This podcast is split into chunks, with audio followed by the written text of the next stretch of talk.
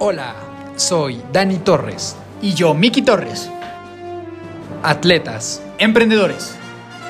conferencistas. Hermanos. Creamos este espacio con la finalidad de aportarte conocimiento, valor y motivación. A través de las historias de personas extraordinarias y de nuestra perspectiva de vida.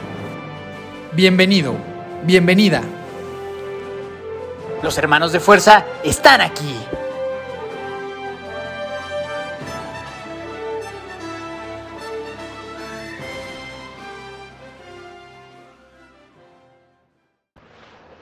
Mi querida familia de fuerza, ¿cómo están todos? ¿Cómo están todas? Dani Torres, muy contento de saludarlos un lunes más. Eh, muchas gracias a todas las personas que han estado preguntando cómo voy con respecto a la lesión, a la fractura de aquel día oscuro en Cozumel. Vamos mejorando poco a poco y de verdad reiterar el agradecimiento a todos ustedes. Eh, Miki, antes de presentar a la increíble y extraordinaria invitada que tenemos el día de hoy, por favor, saluda a toda la familia. Mi amadísima familia de fuerza, aquí Miki Torres, mucho muy feliz de saludarlos en otro lunes más con una increíble historia, de verdad una persona fuera de serie que no te vas a querer perder. Eh, así que pues nada, muchas gracias por escucharnos, gracias por escuchar tanto el episodio anterior, eh, qué bueno que les haya gustado y pues bueno, sin más por el momento, dinos por favor mi querido Dani de quién se trata porque está tremenda esta historia. Efectivamente, en esta ocasión tuvimos el grandísimo honor de platicar con Viridiana Álvarez. Viri es alpinista, conferencista, emprendedora y coach. Fue la primera mujer del continente americano en escalar las cuatro montañas más altas del mundo. Efectivamente, una de estas es el Everest. En el 2018 se convirtió en la primera latinoamericana en escalar el K2, la segunda montaña más alta del mundo y una de las más peligrosas del planeta, ubicada en Pakistán en la cordillera del Karakoum. Además, tiene el récord Guinness en tiempo en subir las tres montañas más altas del mundo. Actualmente es conferencista, dirige su empresa de consultoría empresarial y es cofundadora de una organización sin fines de lucro en favor de la educación de las mujeres y niños. En el episodio del día de hoy hablamos principalmente de la mentalidad que se necesita para subir el Everest, qué se necesita para escalar las montañas más altas del mundo y de la importancia de perseguir tus sueños. Verdaderamente es una conversación extraordinaria que no te quieres perder. Sin más, te dejo con esta épica conversación con Viri Álvarez. Viridiana Álvarez, Viri, ¿cómo estás? Bienvenida, hermanos de fuerza, ¿cómo estás el día de hoy? Nosotros estamos muy, muy emocionados de escuchar ya tu historia. Contenta igual también de compartirla con ustedes. Pues bienvenida a tu casa, hermanos de fuerza, Viri, y vamos a empezar con las preguntas de fuerza. Son preguntas para que la gente te empiece a conocer y conozca tus ópticas en algunos temas, ¿va? Ok. La primera es, ¿cuál es el mejor consejo que te han dado o que has escuchado? Eh, el mejor consejo. Fíjate que eso es algo que a lo mejor con lo que luché mucho, el no seguir consejos, al menos al principio. En esta parte de cuando yo inicio en, en la montaña, todo lo que yo escuchaba no estaba a mi favor. Porque yo soy de Aguascalientes donde no hay montañas, eh, no venía de un club alpino, no tenía ese como perfil deportista, entonces todo lo que escuchaba era, oye, no, pero para subir el Everest se, se necesitan este, entre 5, 7, 10 años de, de experiencia, ¿no? Y yo estaba en mi primer año este, eh, queriendo subir el Everest, entonces em, fue algo con lo que luché al principio. Claro que ahorita sí ya hay muchas personas eh, a las que sigo y admiro. Y, mm, y yo creo que uno de los mejores consejos ha sido también esta parte eh, que, ha, que ha conectado mucho conmigo, es saberse escuchar. Y que fue lo que me ayudó a mí en ese principio, ¿no? Y, mm, pero sí, sí, hay muchas personas que admiro, hay muchas personas ya también como parte de mi, de mi lista de gurús. Buenísimo, buenísimo, Viri. Y ahora el contrario, que ya nos respondiste un poco también, pero lo peor que te han aconsejado, que has escuchado. que hay un camino, que hay una edad para empezar, que hay una manera de hacer las cosas. Eh, y eso fue también con lo que luché al principio, ¿no? Todo, rompiendo todos esos paradigmas de lo que, del ese camino que me habían dicho que era el que, que, que me, lle- me, hubiera, me, hubiera- me iba a llevar a- hacia el Everest, ¿no? Perfecto, perfecto. Ahora dinos algo que pocas personas sepan sobre ti, algún dato curioso. Mm, mm, me gusta la ópera, me gusta la música clásica. Y obviamente en, las montañas eh, me llevo, descargo listas de reproducción y me llevo de todo, ¿no? Porque allá son meses y es una montaña rusa donde hoy necesito electrónica, donde hoy necesito este, de todo, ¿no? O sea, muy motivacional, pero la música que me, que me gusta, que me llena, también es la, la clásica y la de ópera. Está increíble. Siguiente, si tuvieras un superpoder, así tipo los Vengadores, la Liga de la Justicia, ¿cuál escogerías y por qué? Yo creo que volar. Claro. Sabes que de niña soñaba mucho que volaba, y yo creo que es un sueño muy común de niños, pero eh, soñaba que iba entre las calles y que me paraba de azotea en azotea, y, y esta parte como de tener esa libertad, ¿no? Eh, en las montañas igual también me gustaría volar de repente de campamento a campamento, pero yo creo que ese sería el superpoder que, eh, tener esa libertad de sentir, ¿no? Maravilloso. Y que, que, lo he vivido un poquito, eh, me certifiqué como mm, en skydive, en paracaidismo. Eh, todavía me falta la licencia, estoy en el proceso para tener la, la licencia, pero ese, ese sería. Totalmente de acuerdo, gran superpoder ese.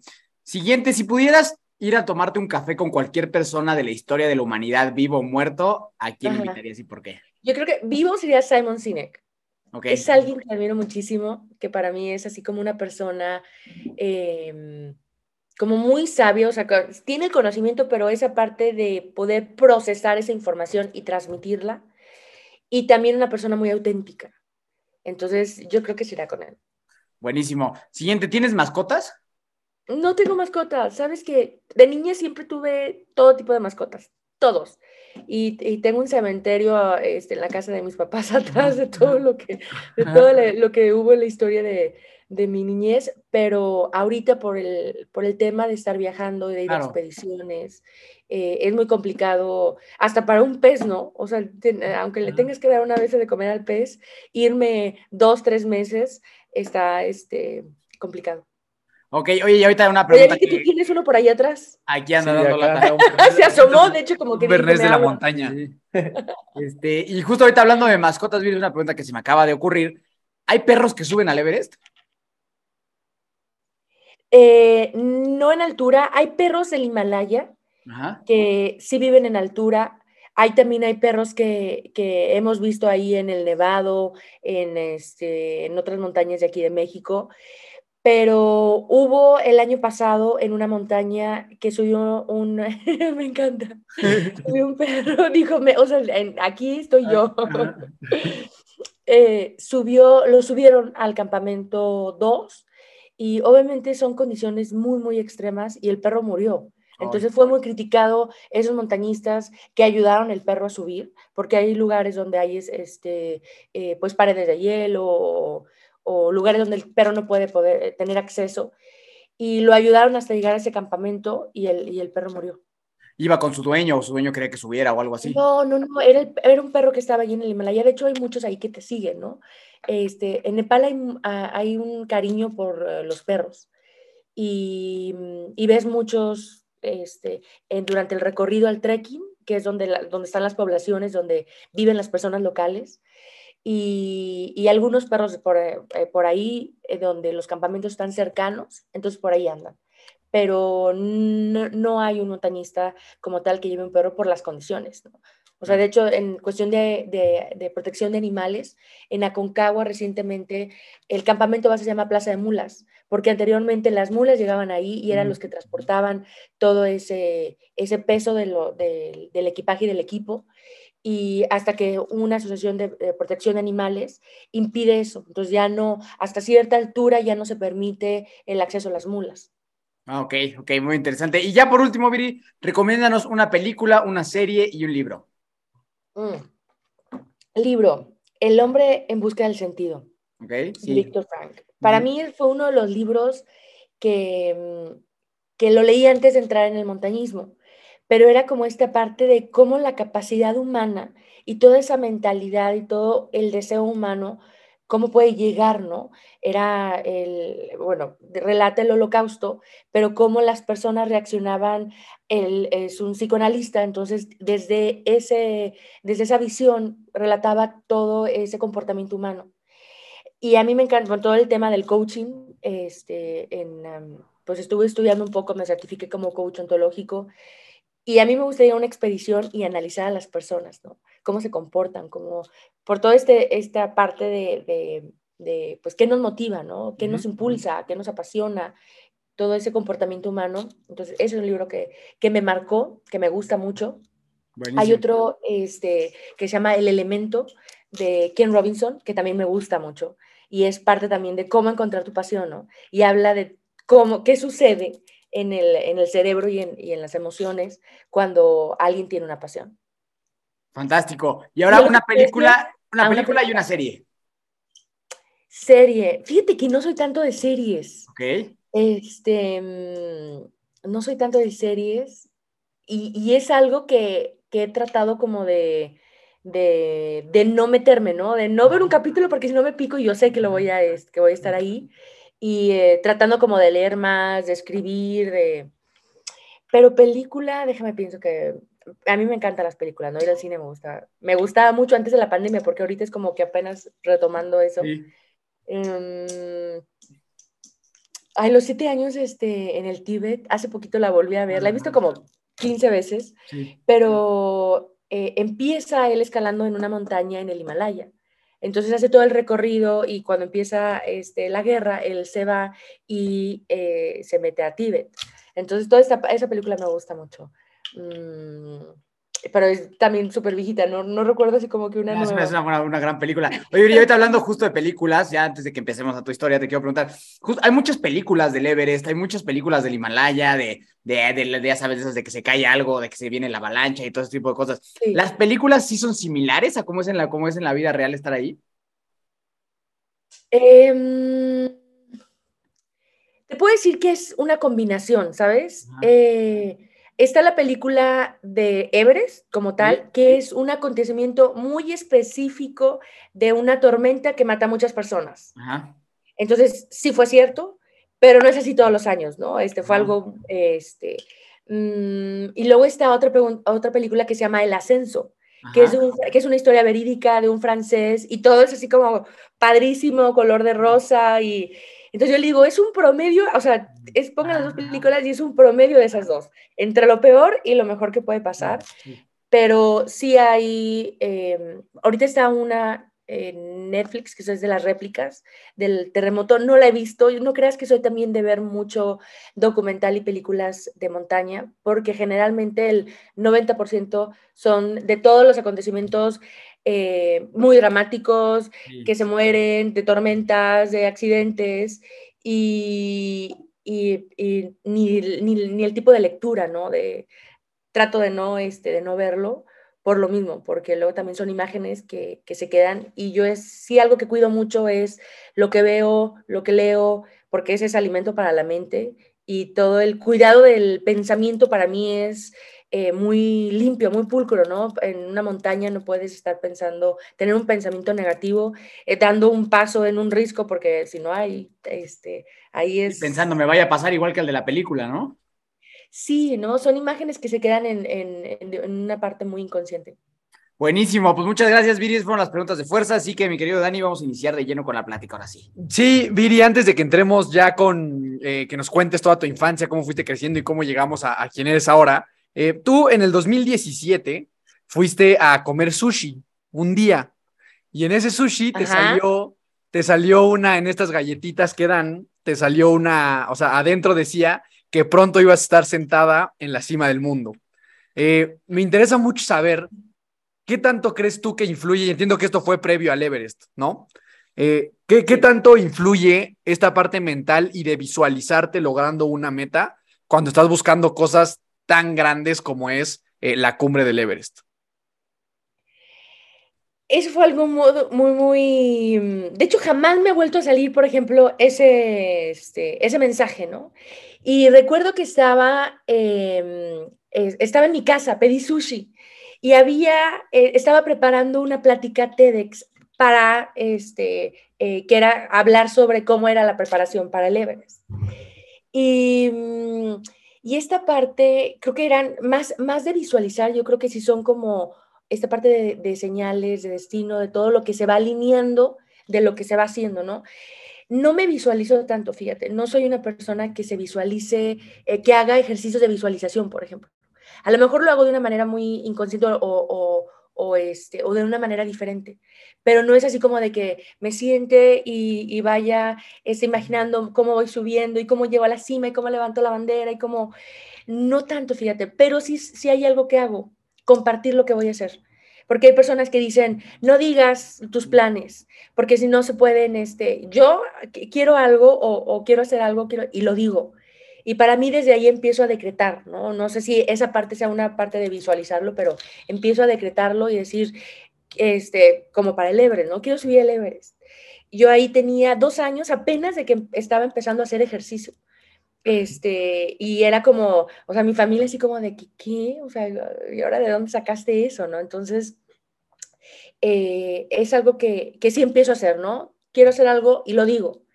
Y mm, y en la montaña, por ejemplo, ya en las expediciones como tal, el, igual también visualizar, creo yo que, que es un poquito aferrarse a simplemente el momento de la cima. Y para mí, la expedición, que son, por ejemplo, para el Ever fueron 42 días y la cima son minutos. Entonces, aferrarse a unos minutos, que es la meta como tal, pero también el objetivo de la expedición es subir y bajar y disfrutar todo ese proceso. Entonces, también un poquito como esta parte de soltar ese momento, soltar la cima, porque luego también te puede, eh, hay mal de cima y te puede hacer tomar decisiones erróneas, que es eh, eh, como fue en, en, esa, en la película del Everest. Era tanto el deseo de llegar a la cima que no escucharon que venía una tormenta y no creyeron que fuera tan grave. Entonces, continuaron y pues ya no pudieron, subieron, pero ya no pudieron bajar. Entonces, eh, sí hay algo ahí de, mí que, por ejemplo, en esta parte de visualizar, eh, al menos como en esta parte de la cima, no lo hago. Más bien lo, voy haciendo este, como uh, este, esas pausas, ¿no? De esos milestones, de decir, ok, este campamento, más pensar en el siguiente paso que enfocarme más en la cima, porque a veces se pierde también esa capacidad de apreciar todo el proceso. Ok, pero en, este, y en esta parte de, decretar y como que del universo de repente conspira a tu favor y todo eso, ¿eso sí crees, crees, crees un poco en esa parte? Sí, sí creo. Eh, mira, en esta parte a lo mejor vamos a poner el nombre que, a veces usan, que es la suerte, ¿no? El tener esa suerte, pero yo creo que entre más me preparo, más suerte tengo. Y para mí, por ejemplo, para haber llegado al Everest, que en muchas ocasiones me lo han dicho, o en, algunas otras montañas, me dicen, oye, es que Viri, tú tienes mucha suerte. Es, o qué padre que tuviste la oportunidad de llegar ahí, ¿no? Y para mí ha sido la toma de todas las decisiones que he hecho a lo largo de mi vida para poder tener la suerte de haber llegado al Everest. Y fueron muchas, muchas decisiones y muchas cosas que tuve que eh, dejar a un lado para poder estar ahí. Entonces, a veces este tema también como de, ay, no es para mí, o este, eh, el destino me está poniendo una señal, a veces yo lo dudo, ¿no? Y, me ha tocado verlo mucho en expediciones donde hay personas en un medio de una tormenta, este, al día siguiente, eh, la mitad decide bajar de la montaña y la otra mitad decidimos subir, porque la otra mitad, y fue un, fue un momento muy específico en el CADO, ¿no? Dicen, esto este, es una señal, tenemos que bajar, la montaña no nos está permitiendo continuar. Y sí hay una parte donde hay que escuchar también a la montaña, ¿no? Pero este, luego también a veces te habla, te habla tu mente, te habla tu miedo. Y a veces esa línea tan delgadita de ver de, quién te está hablando, si te está hablando tu intuición o te está hablando tus miedos. Entonces, para mí era, no, o sea, yo sigo, para mí es el momento de demostrar qué tanto quiero la cima, ¿no? Y, y, y, ok, viendo las condiciones de si no era tan riesgoso por las avalanchas, y era, pero seguir empujando. Entonces, si hay un punto ahí de, de, pues de saber escucharte, de tener esa capacidad de, de distinguir entre la intuición y, ver también este, esta parte del destino, ¿no? El destino también lo vamos haciendo nosotros. Y esa es otra parte de la filosofía, ¿no? Yo sí creo que tengo un propósito, pero que mi destino no está escrito, ¿no? Ok, buenísimo. ok, buenísimo. Sí, la verdad es que sí está muy curioso que te haya salido eso en, en la galletita. La verdad es que sí es poco. Ya, yo he ido mil veces al sushi y nunca me ha salido esa. A mí tampoco. Entonces, la neta me, me llamó mucho la atención. Si te sale, pues ya sabes a quién hablarle para... Para subir al Everest. Espero que no me salga entonces. si, si, alguien de los que están escuchando le salen, ya saben qué significa. Van para el Everest. Van para el Everest, es correcto. O lo más alto, que puede ser la cima de cada quien, ¿no? es correcto. Está bien, voy a hacer ese compromiso. Te juro que si me sale, te voy a escribir. Sí. Te voy a escribir para que vayamos ahí a alguna expedición interesante. Al volcán de Toluca, aunque sea. ¿no? este, ahora sí, Viri, cuéntanos un poquito cómo eras de chiquita. Eras muy inquieta. Ahorita mencionaste que, o sea, dos años, pero ya esto apenas empezabas a hacer ejercicio. Eh, entonces, de chiquita no te gustaba mucho. Cuéntanos un poquito de tu infancia. Fue una niña muy inquieta, muy traviesa. Eh, de repente mis papás me cuentan así como de, no, que este, de lo que hacía ayer así como de, ay, no, claro que no. Pero nunca fui una niña atlética. En, en cuestión de, eh, por ejemplo, sí recuerdo de que, ay, me llamaba la atención el, el karate o el taekwondo y me metían y eran dos, tres meses y decía, este, ya, ya no tenía, perdía mucho el interés me metí en clases de natación igual, en clases de tenis igual. Entonces, no fue una niña así como que tuviera una disciplina como tal en el deporte. Y tampoco me la exigían. Entonces, el ejercicio que hacía era el que te ponían a hacer en la escuela una vez a la semana, este, y recuerdo en la carrera sí haber estado en el equipo de fútbol, por ejemplo, pero también era algo como muy, muy en el equipo de mujeres, ¿no? Entonces era así como de cotorreo y con las amigas, em, y de, muy ocasionalmente ir al gimnasio y pero era algo así como, eh, no era parte de mi vida. O sea, yo nunca me considero una persona eh, deportista, ¿no? Al menos como adolescente eh, o ya en la carrera aún así. Sino fue hasta los 28 años que hago esa primera carrera de 10 kilómetros. Y ahí... perdón, que te interrumpa. ¿Y, en tu familia nadie es de montaña, nadie es alpinista, nada? No, ni siquiera de deporte. Ok. O sea, nadie, este... creo que la que más eh, mi mamá y es así como salirse a caminar, ¿no? Este, todos los días salirse a caminar al parque o así, algo así como muy, muy, y es todo. O sea, ni mis hermanos, ni mis hermanas, ni, ni este, no. Ni nadie. ¿Y, qué estudiaste? ¿Qué carrera estudiaste? Yo estudié administración y em, después hice una maestría en ingeniería en eh, sistemas de calidad em, y después otra en innovación empresarial y era como muy metida. Tampoco fui una niña estudiosa, ¿eh? En, en, la primaria, secundaria, de hecho en la primaria ya estaba expulsada no sé cuántas veces, en la secundaria igual, en la prepa como que apenas iba entrando así como que en ese interés de, de del estudio y fue hasta la carrera que, que, ahí es cuando digo, a ver, este, si quiero hacer algo, o sea, quiero hacer, eh, o sea, como que me entra la, la competitividad y ahí es cuando empiezo a, a, estudiar, a hacer trabajos, a tener un poquito como de esa ambición profesional. Y, mm, y yo quería, en, en, la, como en la carrera, yo quería estudiar este, negocios internacionales, toda esta parte así como diplomática y, y, eh, para mí era como ser embajadora, era algo que me llamaba muchísimo la atención, ¿no? Hice mis prácticas profesionales en la Embajada de México en Estados Unidos, en Washington. Eh, y era algo así que me gustaba.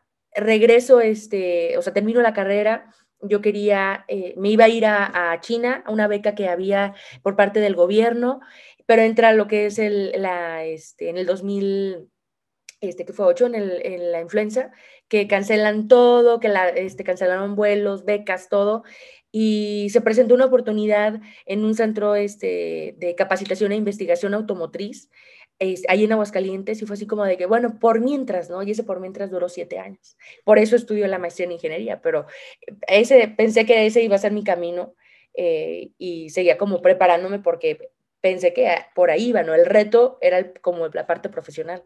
Claro. Y luego, mira, ahorita nos estabas contando de estos 10 kilómetros, de los primeros 10 kilómetros que corriste, ¿estos en qué momento ya de tu, de tu vida entraron? ¿Y, por qué?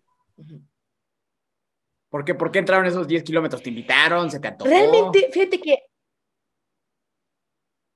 eh, fue con una amiga de la universidad que dijimos, hay que, vimos como el, eh, es una carrera que, es, que la hacen muy cerca de nuestras casas y que pues siempre cada año es como emblemática de la Universidad Autónoma de Aguascalientes y entonces decía, este, te, te, soy sincera, no recuerdo así como ese momento en el que mi amiga y yo decidimos inscribirnos, ¿no? Y pero fue algo así como, pues, pues vamos a hacerlo, ¿no? Oye, está esta carrera, vamos a correr 10 kilómetros y me acuerdo que nos salíamos en las noches a, a intercaminar, correr, a prepararnos esos 10 kilómetros, así como entendimos y pudimos. Y, y, y, pues fue un hito, ¿no? De, de, ese, de ese día, tener esa medalla de 10 kilómetros, era, fue como, eh, como abrir una puerta nueva este, y entrar en un mundo totalmente desconocido para mí, que eran pues las carreras eh, deportivas. Y ahí, por ejemplo, tú antes de esta carrera veías 10 kilómetros así como un mundo, o sea, decías, no manches, 10 kilómetros está cañón, ¿cómo voy a correr eso? Sí, 10 kilómetros era a ver si terminamos, ¿no? Este, yo creo que ni siquiera recuerdo cuánto tiempo hicimos porque va a haber sido así como al pasito, pero sí, 10 kilómetros era, era como, este, pues era lo más que, que, podía correr, ¿no? Lo más que hubiera corrido en mi historia. Sí, sí, sí, justo yo he platicado con mi hermano que siento que ya cuando estás en este mundo, o sea, de carreras, de triatlones y demás, de repente empiezas a perder la, la perspectiva de lo que significan las distancias, ¿no? Ya de repente 21 kilómetros, 30 kilómetros, 42 kilómetros corriendo, 90 en bici, como que se te empieza a hacer poquito y como que te olvidas de, ese momento en tu vida cuando 10 kilómetros era, no manches, a ver si lo logro, ¿no? Y, y como que ese, ese, proceso, viéndolo hacia atrás, se hace, se hace muy interesante de observar. Y yo creo que es parte como de salir como de esa, de esa zona de confort, ¿no? Que expandes uh -huh. eh, tus límites, tus capacidades, ¿no? Ayer estaba precisamente hablando, que sé que, que lo entrevistaron a Luis Álvarez, a Luis, sí. eh, el, el, señor de los Ironmans, y, y, y, me decía, oye, está Cozumel y está en un par de semanas y yo, yo voy. Tengo mucho que no corro un maratón, o sea, ni siquiera este, el, el o sea, los 42 kilómetros, así como disciplina, y de repente corro y, corro pues una hora, ¿no? O algo así. Y dije, no, sí, sí puedo, ¿no? Yo creo que, y yo decía, a ver, ¿a quién se le ocurre en semanas decir que va a ir a un Ironman sin entrenar y sin, este, eh, horas asiento, ¿no? Porque también ni siquiera es como la fuerza de las piernas, es toda esta parte de que el cuerpo reconozca esas distancias. Y eso también me pasó mucho en la montaña. A veces, el, al principio, por ejemplo, ir al Pico Orizaba, wow, cuántas horas, ¿no? ¿Cómo? Es, es un día, ¿cómo es un día? Y ahorita hablar expediciones de meses y ya esa, esa barrera ya se, se expandió, ¿no? Y creo que eh, en esta parte, por eso es muy importante la mentalidad, no la mente. Yo siempre digo que las montañas, este, y en cualquier deporte y también en la vida, el 80% es mente y el 20% es esa parte física. Y cuando el cuerpo está listo, que, perdón, cuando la mente está lista, el cuerpo le sigue. Entonces, a ver cómo me vaya, les platicaré si termino, ¿no? Está increíble. O sea, lo vas a hacer todo. Todo el Ironman. Sí, sí. todo. El 12 de noviembre va a ser como, bueno, en esta parte como de hacer eh, por, por, equipos para este, juntar dinero para una causa. Y ya el de Cozumel, ya este, en, en pocas semanas, voy a intentar hacerlos este, todo, a ver qué pasa. Oye, ¿ya has hecho un Ironman alguna vez? No, no he hecho medios. Ok. Mi primer medio fue en Monterrey. Eh, y después hice los de Querétaro, de San Gil. Ajá. Entonces, al menos como esa parte eh, de decir, ya sé lo que es, pero un medio todavía puedes, termi terminas y puedes terminar caminando y todavía hasta puedes celebrar. Un Ironman lo que yo veo es que, o sea, es así como que caminar. Entonces, a ver, a ver qué tal.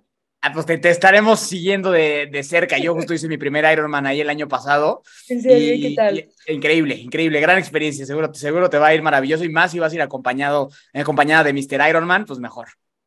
Sí, que le mandamos ahí un fuerte sí. abrazo a Luis, que sí. seguramente nos está escuchando. Y, y entonces, sí, seguro te va a ir muy bien, Viri. Yo ahí hace, hace ya casi un mes me rompí la clavícula en el 73. Ahí me, en, la, en la bici un accidente bastante fuerte, pero fuera de eso, Cozumel es un lugar, lugar. muy bonito. Este, ok, te recuperes pronto. Muchas gracias, ya luego te contaré bien cómo estuvo todo, todo el asunto. Eh, y entonces, Viri, luego, ¿qué sucede ya a nivel deportivo? Haces estos 10 kilómetros y luego cómo empiezas a avanzar hasta llegar a decir, pues voy a subir eh, al pico más alto del mundo. Eh, hago los 10 kilómetros y de ahí digo, ok, ¿qué sigue, no? Eh, medio maratón. Entonces, al poco tiempo ya estaba inscrita al medio maratón. Al año ya estaba haciendo el maratón completo, o sea, ya esa preparación, ¿no? Eh, empiezo también con los triatlones y me meto en los 70.3 después en la bici de montaña que me encanta, que ya tengo muchos años que no lo hago porque vendí mi bicicleta en el 2018 para poder ir al K2, para poder este, financiar el K2 y ya de ahí ya no he retomado este, la bici, pero la bici de montaña para mí también fue algo que me marca porque era esta parte del deporte, pero ahora en la naturaleza, ¿no? En, en el cerro, en la montaña. Y, y la bicicleta de montaña también te da esa capacidad de, o esa agilidad mental, porque pues vas y vas tomando decisiones en segundos, ¿no? Entonces es muy diferente a la, a la bici de ruta, ¿no? Que es otra, como es otro tipo de concentración, es otro tipo de, de, mm, eh, pues de deporte. Y ahí en la bici de montaña conozco un amigo que iba a las montañas más altas de México, al Pico, a Lista, y yo veía sus fotografías y decía, me llamaba la atención pero las fotografías de redes, ¿no? La, o sea, en, Facebook, este, y era así como de, wow, eh, ¿no? La, eh, la, persona subiendo en el amanecer, a la montaña, en el glaciar, y, y algo me llamaba la atención, y, y, a lo mejor inicialmente presentaba como un, reto deportivo diferente. Y la gran pregunta era, ¿podría hacerlo, no? Este, si, si pudiera yo este, llegar a subir la montaña más alta de México. Y le estuve este, eh, insistiendo en Aguascalientes, pues nada más tenemos un pequeño cerrito que en 20, 30 minutos lo, subes, entonces no hay grandes montañas, tampoco un club alpino o algo así como algo referente al montañismo. Y, y, por mucho tiempo estuve ahí este, eh, insistiendo, queriendo ir con su grupo, hasta que en una ocasión se da la oportunidad y fue como, eh, me habla y me dice, oye, este, hay, una, hay una expedición, hay un viaje este, eh, pronto, mm, vamos al Pico Orizaba, ¿quieres ir? Entonces, pues para mí fue como el momento, ¿no? Y decir, sí, claro que sí, ¿qué, necesito hacer? Para ahí estaba entrenando para un 70.3. Entonces, esta parte de acondicionamiento físico sí la tenía. Conocimiento de montaña, cero. Pero sabía que, bueno, al menos iba a ir con, con expertos y, fue así como, ok, pues cuándo para poder este, el equipo, ¿no? Ver qué, qué, puedo comprar, qué puedo conseguir, qué puedo, cómo puedo entrenar. Y dice, no, nos vamos hoy en la noche. Este, de Aguascalientes eh, retaban una camioneta para salir a Puebla. Entonces cada lugar representaba este, pues dinero porque era dividirse la renta de la camioneta. Y en esa ocasión uno de ellos no pudo ir por tema de trabajo y, pues estaba ese lugar, ¿no? Entonces fue así como que yo me imagino que han de haber buscado como entre, entre, este, entre ellos, a ver así como quién más quiere ir, y fue así de, pues nadie, pues háblale a tu amiga que te he estado diciendo, ¿no? Y, y así fue como inicié en el montañismo, realmente, cuando termino esa llamada que le digo, sí, sí voy, digo, a ver, no, pero este, tuve que pedir permiso en el trabajo, estaba trabajando de tiempo completo, este, eh, ver qué, podía pedir prestado de, ropa, de chamarras, y de, este, porque no tenía absolutamente nada, ni siquiera de esquiar, ¿no? O sea, era algo que este, era muy ajeno a mí. Y, y, termino esa llamada y digo, no, a ver, espera, mejor este, es muy pronto, ¿no? A lo mejor no es el momento, eh, mejor a la siguiente que vayan eh, ya con más preparación, puedo ir comprando mi equipo poco a poco. Y no sé, algo me dijo así como de, como de, ve, ¿no? Este, este, este es el momento. Y para mí ese es uno de mis primeros aprendizajes en el montañismo, o al menos como en ese camino de la montaña, que fue animarse a hacer cosas donde no te sientes listo. Eh, porque también los pensamientos que me pasaban era, ¿y qué pasa si no llego? ¿Y qué pasa si, si, este, eh, si no subo? ¿no? Entonces, eh, creo que esta parte de, de ese em, miedo al fracaso o ese ego que te puede hablar y te puede decir, este, todavía no estás listo, no lo intentes, no lo hagas, es algo que, que sí he aprendido como a bajarle el volumen mucho y decir, si no subo, no pasa nada, ¿no? Este, pero al menos quiero ir y quiero intentarlo. Y ha sido como las primicias de todas las montañas a las que, a las que me he subido. Oye, Viri, entonces de, de esta primera montaña al Everest, ¿cuánto tiempo, cuánto tiempo hubo? Y luego, bueno, y obviamente todas las siguientes, el K2 y todo lo que ahorita nos vas a platicar. Hubo tres años. Eh, cuando yo vi al Pico Orizaba, que fue en febrero del 2014, yo al año ya estaba en Aconcagua, que es la más alta de América, y, fue así como estando en el Pico Orizaba, eh, ver desde lo más alto de, del techo de México, que le dicen, lo más alto de México, decía, wow, esto se ve increíble, ¿no? ¿Cómo se verá el Everest? Si así se ve este, a 5.636 este, metros, ¿cómo se verá el Everest? Y ese es en ese día número uno de montañista o ni siquiera no sabría si, si me pudiera haber llamado montañista en ese día uno, pero haber pensado en el Everest era una locura, ¿no? Este, y, y, y, digo, a ver, regreso a Aguascalientes a buscar en internet, porque pues no había nadie más a quien preguntarle, a buscar en internet qué podía, este... Oye, Viri, perdón, perdón que te, que te, que te, que te detenga ahí, este, ¿y fue difícil? O sea, ¿fue difícil para ti subir el pico de Orizaba? O sea, ¿lo sufriste con eso de que no tenías ni la ropa, ni la experiencia? ¿Fue difícil o fue algo que, que no estuvo tan difícil a lo mejor como aparentaba? No, sí, sí fue difícil. Sí, sí fue difícil. Se me cayeron algunas uñas, este, porque la bota no era la correcta. ¿Sabes? Tenía unas botas con las que subía mi pequeño cerro de la ciudad. Eh, la chamarra era prestada, de hecho, toda la ropa era prestada. Eh, los campones eran prestados. La mochila fue lo único que alcancé a comprar y tampoco no era una mochila así como de expedición. Y, sí, sí recuerdo que, o sea, sí, sí me costó esta parte eh, física, ¿no? A pesar de tener ese acondicionamiento, la montaña es algo totalmente diferente porque está el factor de altura. Pero, eh, o sea, fui al paso, fui al paso este, con ellos, entonces también ahí, desde ahí empiezo a ver que mi cuerpo logra adaptarse a, la altura, ¿no? Que no tengo, que tengo esa capacidad de, de poder adaptarme rápido y eso también me ha ayudado en otras montañas.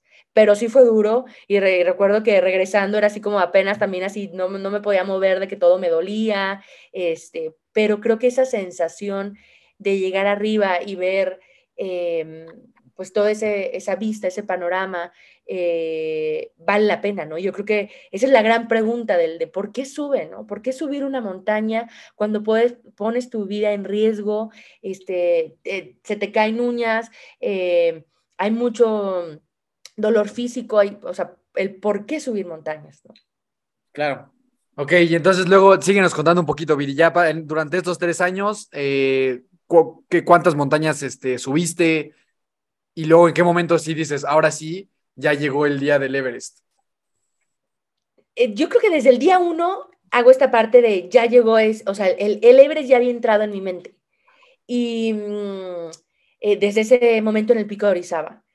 Yo creo que no lo decía en voz alta porque también decía, o sea, no quiero que me juzguen este, de loca, ¿no? En, el, alguien en día número uno dice que va a, a ver, espérame, dame, dame, un segundo que aquí se vino a asomar un perro y se pone a ladrar este. A ver, déjame nomás.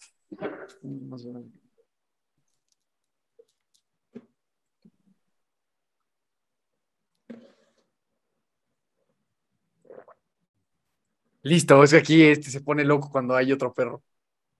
Venga, ajá, sí. Mm, ah, de, de, del. Ah, de que le ves como.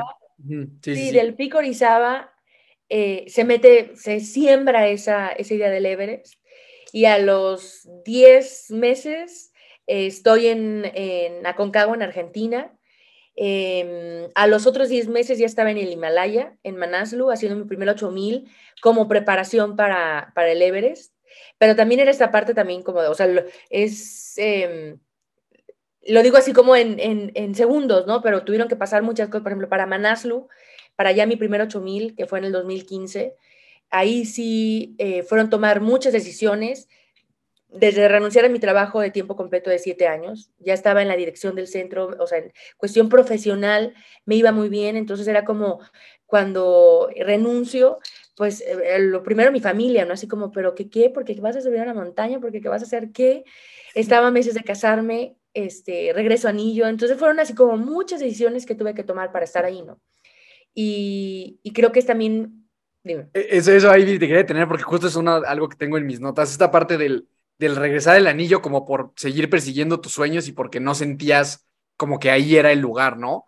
Yo creo que es algo muy duro. O sea, pienso que debe ser algo muy difícil tomar esa decisión, ¿no? O sea, creo que se requiere mucha valentía para, para tomar la decisión. ¿Cómo fue? O sea, brevemente, si nos puedes contar ese, ese proceso mental. Mm, lo más fácil yo creo que si hubiera sido dejar pasar, ¿no? Dejar este, que todo sucediera. Eh, pero sí darme cuenta de, no era porque no tuviera el apoyo, al contrario, es una persona este, muy especial, muy extraordinaria, pero el sentir tener más entusiasmo por ir a comprar unas botas que por tu vestido de novia, creo que ahí fue una señal para mí como decir, no, o sea, no, no, no, no, puedo tomar este camino así, ¿no? Em, y, yo creo que sí fue la montaña, no sé si un llamado como tal, pero sí poder ver hacia adentro y decir cuál es ese, ese anhelo, ese entusiasmo, ese, ese deseo más allá de lo que la expectativa de la gente, de lo que espera este, de ti, ¿no? O de lo que hagas, ¿no? Entonces, sí fue un momento en, en que este, desde dejar mi trabajo, este, todas esas decisiones que en pocos meses tuve que tomar, pero luego ir a la montaña y reafirmar que ese era mi lugar, ¿no? Que estando ahí y, y las emociones, a veces me dicen, oye, para tomar decisiones y las emociones son nuestro, nuestra mejor guía eh, para poder eh, saber hacia dónde. Y, y el no saberlas escuchar, a veces ese extremo te puede llegar a una depresión, allá cuando ya el cuerpo y la mente dice, explota, ¿no? Pero si no sabemos escuchar por dónde, por dónde sí, por dónde no, eh, las emociones es el mejor, la, mejor guía que tenemos. Súper interesante, estoy completamente de acuerdo y a veces es una línea muy difícil de identificar, ¿no? Eh, y, de escuchar, como que a veces queremos seguir empujando una cosa aunque la emoción te dice que no, eh, algún sueño, algún trabajo, algún lo que sea, y, sí, justo como dices, llega un momento en el que explotas y, y, termina siendo una decisión ya que tu cuerpo te pide a gritos, ¿no? Cuando pudo haber sido algo como mucho más preventivo, por así decirlo. Eh, y, que, me parece muy, muy rescatable y muy valioso ir platicando lo que casi casi de lo que empezábamos a platicar, de cuando te dicen que este es el camino y esto es lo que tienes que hacer y se tiene que hacer de esta forma, ¿no? Y creo que vivimos en una sociedad en que sobre todo me imagino como mujeres el tema de tú te casas, te vas a tu casa, te haces ama de casa y ahí te quedas y eso es lo que esperamos de ti, ¿no? Entonces me parece que ha sido muy valiente y también muy confrontativo de tu parte de decir, pues yo no, ¿qué crees que no quiero ir por ahí? Voy a hacerme mi propio camino y yo me voy a ir a subir para allá, ¿no? Entonces, que creo que es la realidad de muchas mujeres y hombres, ¿no? En el que vivo en esa expectativa sobre el deber ser y sobre quién tengo que ser y sobre cómo me tuvieron, me, dijeron que tenía que ser. Y de verdad quisiera que este, esta plática, si tú la estás escuchando y tú estás en esta posición, pues es un gran ejemplo de cómo no tienes que ser esa expectativa social que tenemos sobre de ti y que a veces vale más la pena devolver algo por buscar realmente una pasión o un sueño. Sí, totalmente. Y fíjate que es, yo creo que es de los retos más grandes que hay el, el, encontrar ese propósito. Mark Twain lo decía, ¿no? Los dos días más importantes de nuestra vida es el día en el que nacemos y en el que, el, que descubrimos el por qué. Ese, ese propósito, ¿no? Y esa es la gran búsqueda de la vida. Y tener una pasión en estos tiempos ya se vuelve un, em, un lujo, ¿no? Hay personas que dicen, ok, voy a trabajar, voy a mi familia, y no tienen algo que los apasione. Y, no necesariamente tu profesión tiene que ser tu pasión, pero sí algo que, te llene, que te gratifique, ¿no? Que te eleve. Sí, de acuerdo. Ok, entonces venga, sigamos, Vini. Entonces, nos, ¿en qué momento ya dices, ok, es momento de empezar a planear eh, ir, ir al Everest, ¿no? Durante estos tres años. Porque también yo tengo la pregunta de, sea, se escucha muy bonito el vamos al Everest y todo esto, pero eso no es para nada barato, ¿no? Ya medio lo platicábamos con Luis, pero yo sé que representa también un compromiso económico, pues bastante, bastante robusto. Entonces, ¿cómo fue la, planeación a, este gran evento? De hecho, cuando este, me voy a Manaslu, a, mi primer 8000 al, al Himalaya, mi idea era a los seis meses ir al Everest y por cuestión de haber entrado en un nuevo trabajo, en una nueva dinámica este, muy retadora en la manufactura, nada que ver, pero era como esta parte de, de porque yo tenía que seguir trabajando. Y, y, dejé un poquito a un lado la parte de, del entrenamiento, de conseguir los patrocinios y, y, y lo aplazo, o sea, lo pude haber hecho en dos años, pero por cuestión de financiamiento me voy a tres años, ¿no? Y, y en, fíjate, ayer me preguntaban precisamente, me decían, oye, ¿cómo, cómo sabes, no? Este, eh, si el, el camino o, cómo tomar las decisiones. Em, y te puedo decir que aún hoy tengo dudas eh, a veces de las decisiones que tomo. Eh, si voy bien, si voy mal, si voy este, y para el camino para el Everest también fue ir tomando muchas decisiones donde no sabía si estaba haciendo lo correcto o no haber renunciado a un trabajo donde me iba muy bien, era como de, este, a lo mejor no es lo mejor para mi carrera, ¿no? Entonces, sí fue eh, esa lucha que siempre está, o sea, que no desaparece nunca. El, el, estarnos preguntando y cuestionarnos si vamos por buen camino, si estamos tomando esas buenas decisiones. Em, pero cuando tienes una meta clara, sabes qué sí suma y qué resta. Para mí la toma de decisiones es así. tan fácil y sencilla, ¿qué me suma y qué me resta? Para ir al Everest, por ejemplo, eh, todos los comentarios que me hacían, todas esas recomendaciones, pues eran, para mí, me restaban porque no me ayudaban a llegar a mi meta.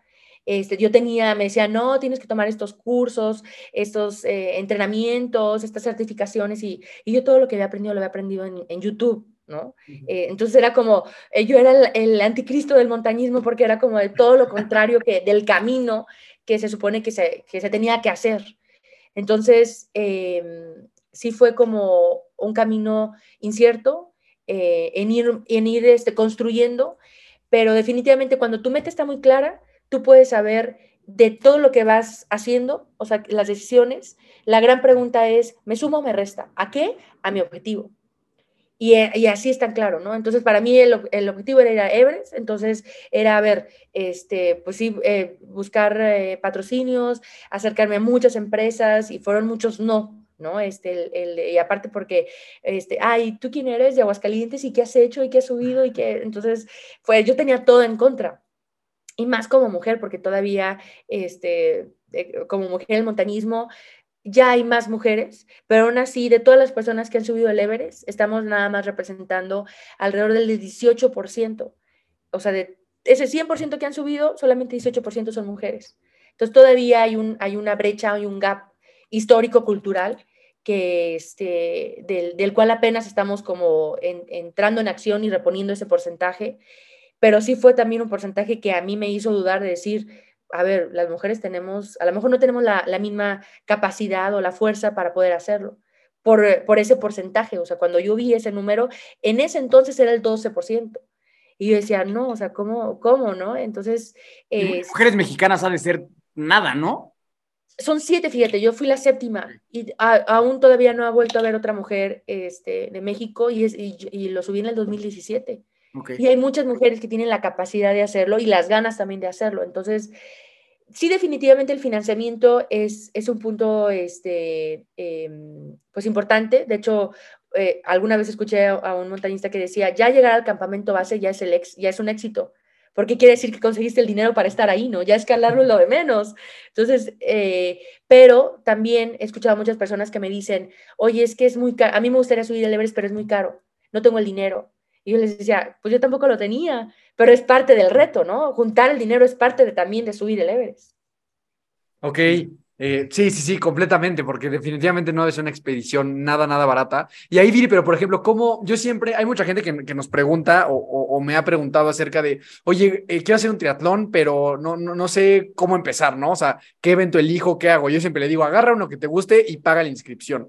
Porque es una manera en la que ya estás súper comprometido con un evento y ya no te queda más que prepararte, ¿no? Porque ya pagaste algo.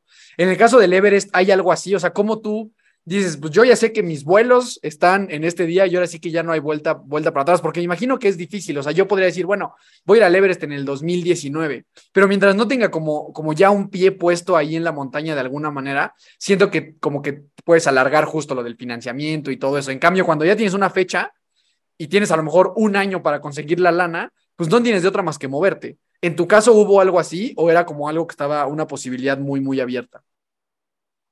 Eh, yo creo que fue como poner esa meta grande, o sea, ir al Everest y después irla desglosando, ¿no?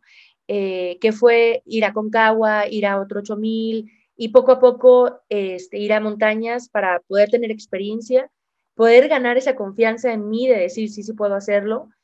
Pero, por ejemplo, si te preguntan de un triatlón, es sí, pone la mira el triatlón, pero a ver, ahora ponte, este, vete a una competencia a lo mejor este, de bici, ¿no?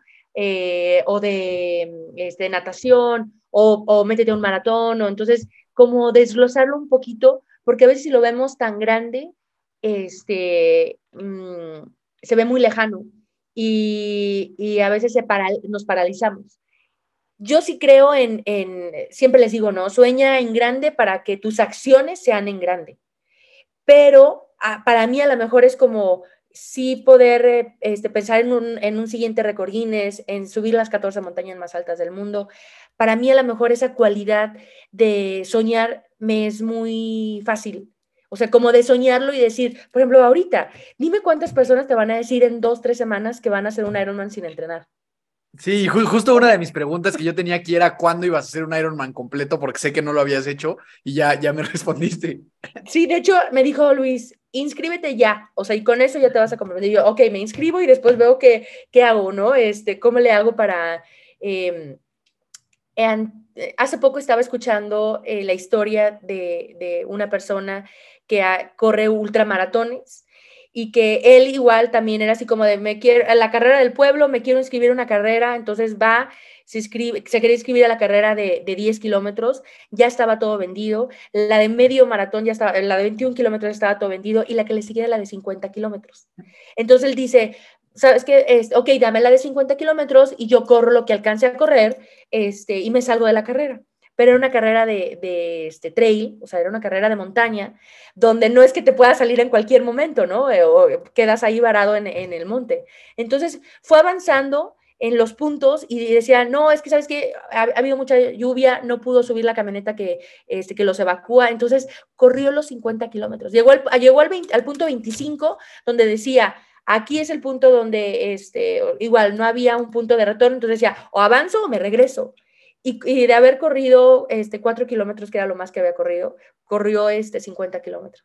Entonces, a lo mejor no es como el, el ejemplo este, que, a algún entrenador le gustaría escuchar, ¿no? Sí, claro. Tampoco lo recomiendo, obviamente, pero es como esta parte de decir, si yo no, si yo no expando mis, este, mi, mis, lo que he hecho, si no me reto más, no voy a saber hasta dónde puedo llegar. Oye, y ahora con todo esto, cuéntanos ahora sí el momento en el que llegó ya el día de decir, ok, esto se va a hacer realidad, ¿no? O sea, este sueño ya se empezó a materializar, voy al Everest, voy a subir. ¿Cómo fue esa noticia? Y ahora sí ya cuéntanos el proceso de, de, del Everest, que yo creo que toda la gente que nos está escuchando muere por escuchar cómo fue ese proceso de ya estar ahí y llegar a la cima. En el 2016, que ese es el año que se me, que se me pasa por, eh, por estar eh, enfocada en el trabajo, dijo, el 2017 no se me puede ir, aquí no. Y, para subir Everest es en la temporada de abril y mayo, que es en el pre-monzón. Entonces solamente esa temporada, no es así como de, ay, me espero un mes, este, y es abril y mayo. Y, mm, y, y, fue algo muy curioso porque todavía semanas antes, días antes, yo ya tenía mi boleto de avión. Lo primero que compré es el boleto de avión. Yo creo que es como esa inscripción este, y, no tenía todavía todo el dinero. Entonces, las últimas semanas fue de moverme literal a, buscar este, eh, por todos lados este, patrocinios, acercándome a, este, gobierno, vendiendo conferencias, o sea, esta parte como aunando un poco la parte profesional a este, antes ya del montañismo ya daba cursos de capacitación este, humana, ¿no? Todo lo que es de, de, trabajo en equipo, comunicación, liderazgo. Entonces con la montaña fue como un embone muy, muy, muy lindo. Este, pero era, pues, a ver, este, ofreciendo como en preventa, ¿no? Te ofrezco una conferencia y regresando te la doy y cursos y, y, y me acuerdo que de los últimos días antes de irme hago un mail este, a todos mis familiares, donde les digo, o sea, me falta esto, ayúdenme, ¿no? Entonces, este, sí, me ayudaron, todavía me seguía faltando. Yo no quería mm, publicarlo, o sea, como en mis redes, porque pues tampoco era una, o sea, era, eran como mis redes personales, ni siquiera todavía tenía como una página, este, ya como, como una, como atleta o ni al caso, ¿no? Era simplemente como ese sueño personal y no lo quería publicar por eso, porque si es un sueño personal, ¿por qué le voy a pedir a alguien más este, eh, para esto, ¿no? Entonces, al final, días antes lo tuve que hacer, este, y era como de, ayúdenme, ¿no? Y fue lindo porque vi también este, cómo otras personas se sumaron a ese sueño. Este, y ver también cómo eh, pues, eh, un sueño personal también se, se puede volver algo que puedes compartir con más personas que ni siquiera a veces conoces. Y así es como este, parto al Everest, así como todavía, creo que todavía recuerdo yéndome y, todavía me faltaba un poco, ¿no? Y fue como estando en el campamento base con el poco internet que tenía, pues todavía siguiendo mandando mensajes, emails y, y así es como, como lo logro. Y fue algo, este, fue una expedición, eh, fue, fue un parteaguas, ¿no? Está, haber estado en la cima del Everest fue un parteaguas en mi vida, donde yo decía que Everest ya, ¿no? E-, Everest yo me regresaba al trabajo, a la oficina, atrás de un escritorio y era, iba a ser este, como mi, mi vida otra vez normal. Y obviamente pues ese, ese, ese evento cambia mi vida, que aún todavía siete, ocho años después sigo en ello. ¿Y cómo, cómo fue? O sea, cuéntanos un poquito del el proceso a la cima. O sea, ¿qué viste? ¿Qué, ¿Qué fue para ti muy impactante? Por ejemplo, Luis nos contaba de, pues, de gente congelada que vio entrando a, o sea, ya, ya a punto de llegar. O sea, cosas. ciego de Pues regreso. bastante, ajá, que se quedó ciego de regreso. O sea, cosas como, pues, como muy dramáticas, ¿no? O sea, evidentemente no es un camino de que, ah, pues, ya estoy abajo y ya estoy arriba, ya me regresé y todo cool. ¿A qué cosas te enfrentaste tú? algo que te enfrentas siempre en cualquier montaña, a pesar de, no importa los años de experiencia que tengas, es a la incertidumbre. Y es algo que un montañista siempre tiene que desarrollar, ¿no? Este, el, el que no sabe si vas a subir, el que no sabe si, si vas a vivir o morir. Eh, ¿Por qué? Porque hay muchos factores externos, ¿no? El clima, la ruta, las cuerdas, los equipos, la salud. Eh, entonces, tener esa capacidad de adaptarte al cambio eh, también es, algo, es, una de las características que tienes que tener. Eh, resiliencia, paciencia también, porque a veces que teníamos que esperar semanas en los campamentos porque había mal clima, por ejemplo. Eh, y, y, todo ese proceso de esos 42 días, pues siempre fue no saber si iba a llegar a la cima, ¿no? si todo ese esfuerzo iba a valer la pena o no. Pero creo que para mí ha sido eh, como clave el, el, soltar, soltar la cima, ¿no? Si no llego, este, no pasa nada, ¿no? O sea, es, es eh, disfrutando ese paso a paso y yo creo que eso también me ha ayudado mucho a, a, poder también retarme y decir, ¿por qué no ir a un K2, ¿no? Pero definitivamente el, el Everest, eh, cruzar el, la cascada Kumbu, que es del campamento base al campamento 1, que es por la parte de Nepal, este, creo que Luis lo hizo por la parte de China que es por la, eh, la, cara norte. Yo la hago por la cara sur, que es por la parte de Nepal, donde cruzas un glaciar increíble. Eh, y después son cuatro campamentos y todo el proceso es subir y bajar para poder aclimatar al cuerpo y llevarlo a la zona de la muerte que es esa capacidad de, de, de, de poder estar este, con una presión atmosférica muy, este, muy baja y donde empiezan la parte del mal de montaña, ¿no? Este, los edemas pulmonares, cerebrales, todo este eh, proceso que el cuerpo vive y que está sobreviviendo, ¿no? El cuerpo eh, eh, estando ahí, tú estás haciendo un esfuerzo físico y el cuerpo está literal sobreviviendo. Entonces, eh, para mí era siempre cada día nuevo, algo, algo diferente, algo, este, un reto, pues, emocional también, porque es una montaña rusa. En una carrera, este, puede ser que te vaya bien o te vaya mal, ¿no? Y es un día. Y regresas a tu casa, te bañas, este, eh, comes bien, te tomas tu cerveza de recuperación y todo así como eh, todo padre. Pero en la montaña hay días buenos y hay días malos. Entonces es una montaña rusa de emociones donde la inteligencia emocional juega un papel y los pensamientos, una actitud positiva, juega un papel este, muy, muy importante.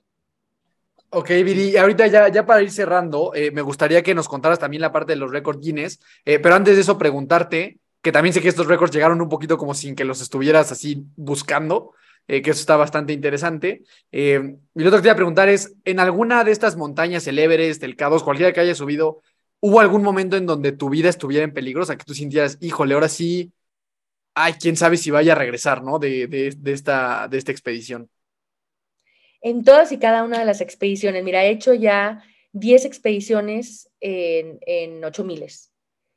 He estado ocho veces en, el, Nepal, he estado una vez en, en, en Pakistán, en Rusia, en Kilimanjaro, en, en, Argentina. Entonces, en cada una, al menos y más de las 8 miles, eh, ha sido momentos eh, de riesgo eh, la más así, más marcada para mí, pues ha sido el K2, donde veo morir a una persona frente a mí, eh, que se cae en una parte muy escarpada y sabíamos, era una caída más de mil metros, entonces sabíamos que esa persona pues ya estaba muerto, ¿no? Hace 15 días vengo regresando de, de, del Himalaya, este, de Manaslu, que es la segunda vez que estaba ya en esa montaña para poder llegar la cima real, le llaman, o el Main Summit, para poder entrar a la lista de los 14 miles. No pude hacer cima por el número de avalanchas que hubo y me toca una literal, a, o sea, a nada, ¿no? Yo le seguía en el camino a esa avalancha.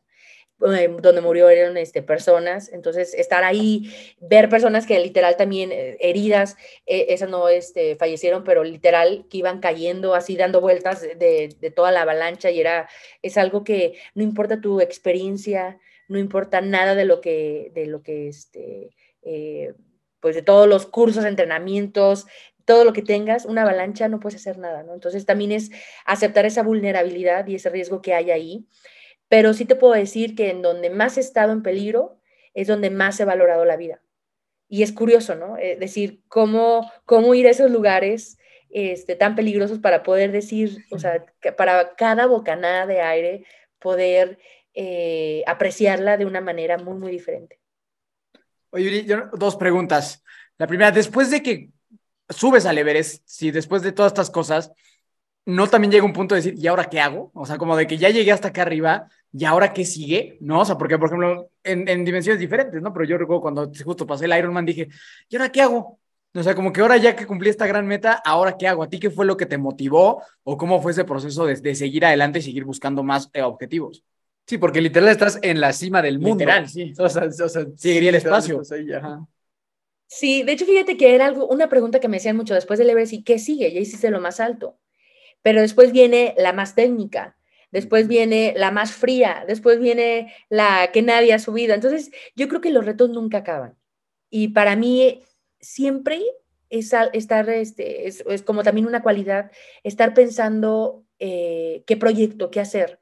Sé que los 8000 es, es, un, es un momento ahorita en mi vida que quiero que este año y el que sigue ya termine, o sea, terminar las 14 montañas más altas del mundo, poder llegar a ser la primera mujer del continente americano en, en lograrlo. Solamente hay tres mujeres en la historia que lo han hecho. Entonces también es como este, ese reto, de hecho cuando me lo planteé decía, o sea, ¿cómo? ¿Cómo de Aguascalientes, la que empieza a los 30 años, que obtiene un récord Guinness por este, eh, no buscándolo, ¿no? Era como, ¿cómo es posible, no? Cuando me llega esa noticia del récord Guinness, eh, para mí fue muestra, o sea, tenerlo en mi mano, ¿no? Porque llegó el código postal de Aguascalientes, ¿no? Y decía, ¿por qué no una europea? Alguien que vive en las montañas o que es guía de montaña o alguien que ha estado como en, con unas circunstancias o un entorno donde le favorece el poder hacer un récord Guinness en montañismo. Y, para mí fue muestra de, pues que los sueños sí se cumplen, pero no se cumplen solos, ¿no? Que hay que ir tras de ellos, que hay que esforzarnos, hay que lucharnos, hay que soñarlos. Entonces, cuando me llega el récord Guinness es cuando ahí me, me empodero un poco y digo, ¿y por qué no las 14? ¿Por qué no ser la primera mujer del continente americano en poder hacer este, ese, e, e, ese, sueño, ¿no? Eh, y, una vez escuché y me, agradó mucho que dice, eh, la cima no es, eh, no es este el, como tal el punto final, ¿no? La cima es estar en lo más alto para ver todo ese panorama y ver qué es lo que sigue. Entonces creo yo que, y yo creo que te pasó, ¿no? Ya haciendo este, el Ironman, decir, ya viste que ya hay un ultra, este, eh, ultra Ironman y después ya hay ultra carreras, ahí, ahí no te acabas de todo lo que hay por hacer, ¿no? Sí, 100%. Sí, y en este caso, Vidi, estos, o sea, para que la gente sepa, yo ubico de qué son los récords, pero para que la gente lo sepa, de qué, qué, fue lo que, lo, que, lo que te reconocieron los récords Guinness. El récord Guinness es por subir las tres montañas más altas del mundo, que es Everest, K2 y Canchenchunga, más rápido en la historia. Que fue, en, me dicen, ¿y en cuántas horas? Y yo, bueno, fue un año, un año 364 días, ¿no? Y para mí, cuando hago Everest, eh, decidir ir al K2 al siguiente año, también era, ninguna latinoamericana había subido el K2. Y yo tenía apenas ahí tres años de experiencia. Entonces era como cuando yo digo que voy al K2, eh, yo escuchaba los comentarios eh, que me decían así, amigos que empezaba a hacer de montaña, me decían, oye, el club alpino de allá que intentó en el noventa y tantos y dale, dice que tú estás loca, que no. Entonces dije, bueno, pues a lo mejor sí, ¿no? Pero pues si no, si no voy y lo intento, no sabes si lo puedo hacer. Entonces, ese ha sido uno de mis mantras, el intentarlo, eh, el, saber hasta dónde puedo llegar. Y, espero que en mi vida, a lo mejor en, algún momento las montañas ya van a pasar este, eh, como, pues, eh, no como lo principal. Después también ya quiero dedicarme a dar estas conferencias, estoy escribiendo un libro, o sea, hay muchas cosas más que, que, este, que quiero lograr eh, la parte personal, ¿no? Este, en, eh, familiar, o sea, hay muchos aspectos que, que todavía me faltan por conquistar. Mi, mi, última pregunta antes de, de, ya cerrar el episodio. ¿Qué rol ha jugado tu familia en todas estas aventuras? Fíjate que mi familia para mí es un pilar muy importante. Y yo estoy muy agradecida con mi, con mi familia porque me ha apoyado a pesar de que ellos sufren mucho de una, o, viven la, la, expedición de una manera diferente. Y te voy a contar una anécdota que, que regresando del Everest, este, eh, eh, me, dice, me, me dice mi papá, oye, este, ¿dónde podremos en internet vender los vasos? Vender así vasos este, de vidrio. Y yo, ¿cómo? ¿Cómo que vasos de vidrio? Me dice, sí, los de las veladoras. Y yo, entonces, desde el día que yo me fui, ellos prendieron una veladora y no la apagaban, o sea, era prender otra, prender otra. Entonces, fueron 42 días. Y eso también sucedió en el, en el K2. Entonces, imagínate la cantidad de cajas de vasos que tenían de las veladoras. Y para mí, eh, o sea, yo no había como dimensionado pues que ellos la viven, este, pues sí, sí están felices por mí porque estoy eh, viviendo un sueño, pero también el no saber dónde estoy, qué está pasando, o escuchar noticias, este, pues es, es como, es complicado, ¿no? Pero ha sido, eh, tener el apoyo de ellos para mí es, es ha sido eh, importante y, mm, y, creo que también el, yo siempre veo, o sea, cuando veo a personas, ya sea eh, que apoyando a su pareja o a sus hijos, cuando están muy locas las ideas y, a veces escucho que le dicen, no, pero eso está como muy, muy grande, ¿no? Muy lejos o, o no los apoyan, digo, no, o sea, no importa que no lo vaya a lograr, o sea, déjalo fracasar, ¿no? Pero apóyalo. Entonces, mi familia en cierto aspecto, pues nunca me digo, no vayas a la montaña. O a lo mejor, oye, Viri, nunca has sido deportista, ¿cómo, lo, cómo, cómo te atreves a soñar eso, ¿no? Entonces, agradecida, muy, muy agradecida con mi familia por eso. Está increíble, Viri, ya la, la penúltima pregunta. Eh, ahora, ¿Qué sigue? Sé que ahorita exploraste, está en un programa de televisión, no sé cómo te fue en esa parte, ¿te gustó, no te gustó? ¿Es algo que quieres seguir haciendo? Eh, cuéntanos un poquito de esa parte ya para luego preguntarte lo último, último, último del programa. El reality de, Survivor, yo te, voy a ser honesta, antes de entrar este, al, al reality, no había visto un episodio completo. O sea, vi como el intro y era, y, el nombre pues de sobrevivencia, yo me imaginaba literal cazando y este, así como más, más de sobrevivencia, eh, no tanto como de las competencias, de estar nominando, de hacer grupos y todo eso, ¿no? Eh, me gustó mucho porque reconecté con el mar, que era un elemento en el que no estaba en mi vida. Este, para mí eran las montañas, la tierra, yo soy Tauro, entonces para mí la tierra era como este, mi elemento. Eh, y conectar con el mar eh, fue algo eh, que me deja Survivor. También esta parte de, este, de sentirme fuerte, o sea, en cuestión de las competencias y de todo lo que, lo que había, era todos los días durante tres meses estar viviendo en condiciones muy, muy adversas, donde te dejan en una playa y te dicen, este, con un grupo de personas que no conoces, construye tu choza este, y, ve cómo comes, ¿no? Entonces, sí fue algo diferente, mm, también un, una parte mental, más que física, eh, pero definitivamente mi elemento sigue siendo las montañas, ¿no? Ok, oye, pero si sí, son reales estos, estos shows, estos sí. realities, o sea, sí, sí, te dejan ahí, pues ya a ver sí. cómo le haces.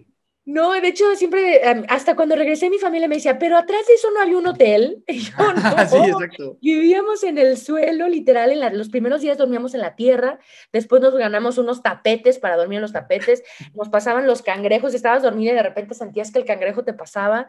Entonces, este, yo, por ejemplo, eh, o sea, como este, matar un cangrejo y comérmelo, o sea, jamás, ¿no? Entonces, o un caracol, ir a cazar caracoles, para mí eso era como mi terapia, irme al mar a buscar caracoles.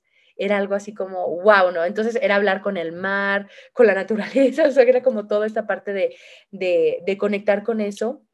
Y lo que sí me costó fue esta parte de estar haciendo alianzas y luego de repente este, alguien mentía y decía eh, eh, otra cosa de otra persona y luego lo nominaban. Eso fue lo que me costó, ¿no? Porque yo... la, la parte montaña, más de reality, ¿no? Sí, la parte más de reality. Yo en las montañas no hago eso. O sea, yo jamás he tenido que quitar a alguien de mi camino o nominar a alguien para poder llegar a la cima. Al contrario, ¿no? Te ayudas, o sea, te vas jalando. Entonces, eso fue lo que me costó del reality. Las personas. Eso está súper interesante. Yo siento que todas las personas que les gusta ver este tipo de shows, como que lo disfrutan y lo ven, pero en el fondo como que no se la creen, ¿no? Como que nada, pero ya, No, ya todo- sí, todos sabemos que en la noche van a estar en su camita y así. No. Qué interesante saber que sí, que sí es real. Viri, ahora sí, la, la, la última pregunta de- del programa. Si tú tuvieras la posibilidad de impregnar el primer pensamiento que tienen todas las personas cuando despierten, es decir, tu superpoder ahora es que mañana todo el mundo va a despertar pensando esto que nos vas a decir. ¿Qué sería? Em, que solo tenemos una vida, que no hay ensayos, no hay segundas oportunidades y que si nosotros no hacemos algo por nuestros sueños, nadie más lo va a hacer. En esta parte, y también creo yo que algo que me gustaría mucho y que es parte del mensaje que, que- me gusta compartir, es la búsqueda de- del propósito de vida, de pasión, ¿no? de encontrar este, algo más allá de lo que está afuera que es lo que tenemos aquí adentro y que a veces no le prestamos ta- tan- tanta atención eh, o que no creemos que tenemos un propósito en la vida. Para mí ese es uno de los mensajes este, eh, que me gustaría que todo el mundo sintiera, el tener la posibilidad de estar haciendo algo y que tu piel se erice. Es- y yo creo que para ustedes esta parte de comunicar, ¿no? Eh, es una pasión el compartir, el, el- y yo creo que nace también en, esta, en estas, que también se los reconozco a ustedes, el querer eh, aprender de, de otras personas y compartirlo todavía es multiplicarlo, ¿no? Entonces, eh, eso es lo que me gustaría que, que todos pudieran vivir, que todos pudieran poder entender y buscar eh, esa pasión y ese propósito que tenemos en la vida. Buenísimo. Buenísimo, Viri. Pues mil gracias por haber estado con nosotros. ¿Dónde te puede seguir la gente? Que te puedan mandar un mensajito, que te puedan escribir, saber más de ti. Viri Álvarez MX. Así estoy en, en Instagram, en, en, eh, TikTok, en Facebook y mi página web es eh, www.viridianaalvarez.com y ahí está parte de mi historia, de las expediciones, las redes y un poquito pues, de esta filosofía de, de vida. ¿no? Increíble. Buenísimo, Viri. Pues de verdad, mil, mil gracias. Eh, una felicitación especial a la persona que hizo tu logotipo. Me gustó muchísimo. Ya vi que lo tienes ahí colgado. Está, Sí. está increíble. Se me- Les voy a mandar también, tengo una botella, tengo una marca de vino que se llama Entre Montañas y este es el logotipo. Les voy a mandar una botella porque ya vi también la, la botella que tienes allá al fondo, entonces... A mí, a, a mí sí me gusta el vino. Mi hermano no toma, pero a mí sí me gusta el ¿No? vino. Entonces sí. Pero ese, ese logo está increíble. No es cierto, no, les mando, les mando este, les mando la, la botella con mucho cariño. Igual también este es el conjunto de dos pasiones, la montaña y, eh, y el vino.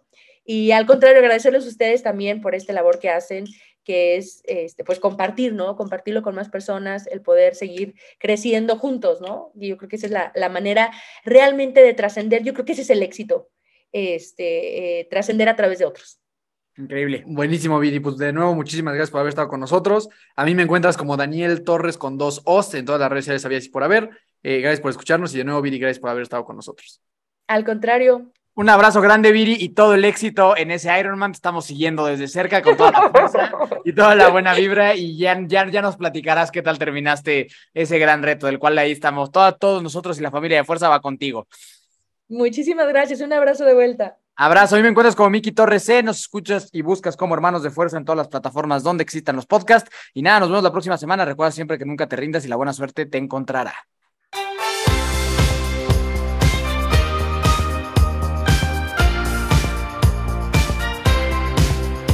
na na na na. Na na na hey hey hey. Adiós.